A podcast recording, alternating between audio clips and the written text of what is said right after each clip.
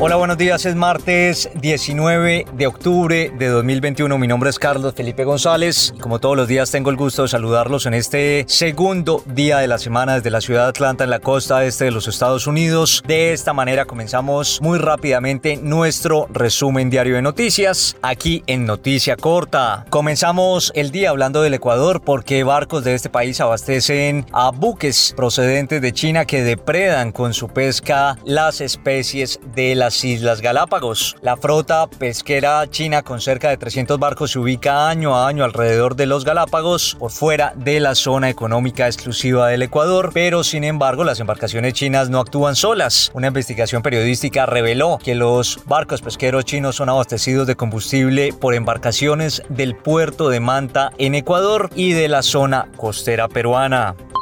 También hablamos de lo que ocurre aquí en los Estados Unidos porque en el día de ayer el exsecretario de Estado norteamericano Colin Powell murió a los 84 años por complicaciones derivadas del COVID-19, según lo que anunció su familia. Fue el primer afroamericano en ser jefe de Estado Mayor Conjunto y liderar la diplomacia de los Estados Unidos en el mundo. El general de cuatro estrellas que fue nombrado en el gabinete por el presidente George Bush adquirió especial notoriedad mediática a nivel mundial luego de los ataques terroristas de las Torres Gemelas en 2001, cuando Washington desplegó una nueva política exterior, además de haber protagonizado recordadas ponencias en el Consejo de Seguridad de las Naciones Unidas argumentando a favor de la intervención militar en Irak.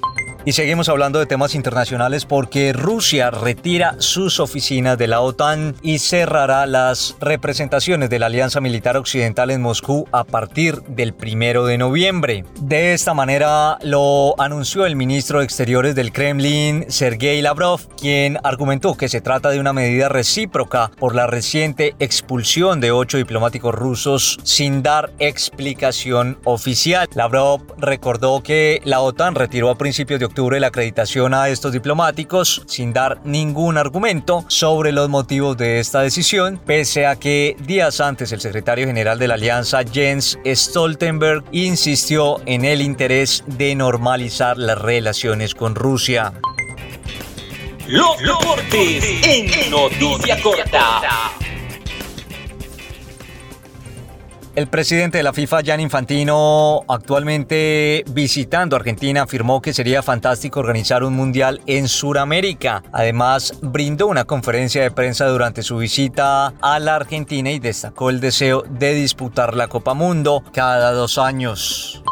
Los uruguayos que reciben asistencia social podrán acceder gratis a los estadios para ver a la selección, a Peñarol y a Nacional de ese país. Habrá un cupo en cada partido que se sorteará entre personas de situación de calle y otros que participen de algún programa del Ministerio de Desarrollo Social. Esa es toda la información por ahora. Nosotros los invitamos a que ingresen a nuestra página de internet www.noticiacorta.com para que puedan estar informados de todo lo que pasa en el mundo a cualquier y desde cualquier lugar. Por supuesto, al mejor estilo de noticia corta de manera clara, corta y sencilla. Les deseamos a todos feliz resto de día martes.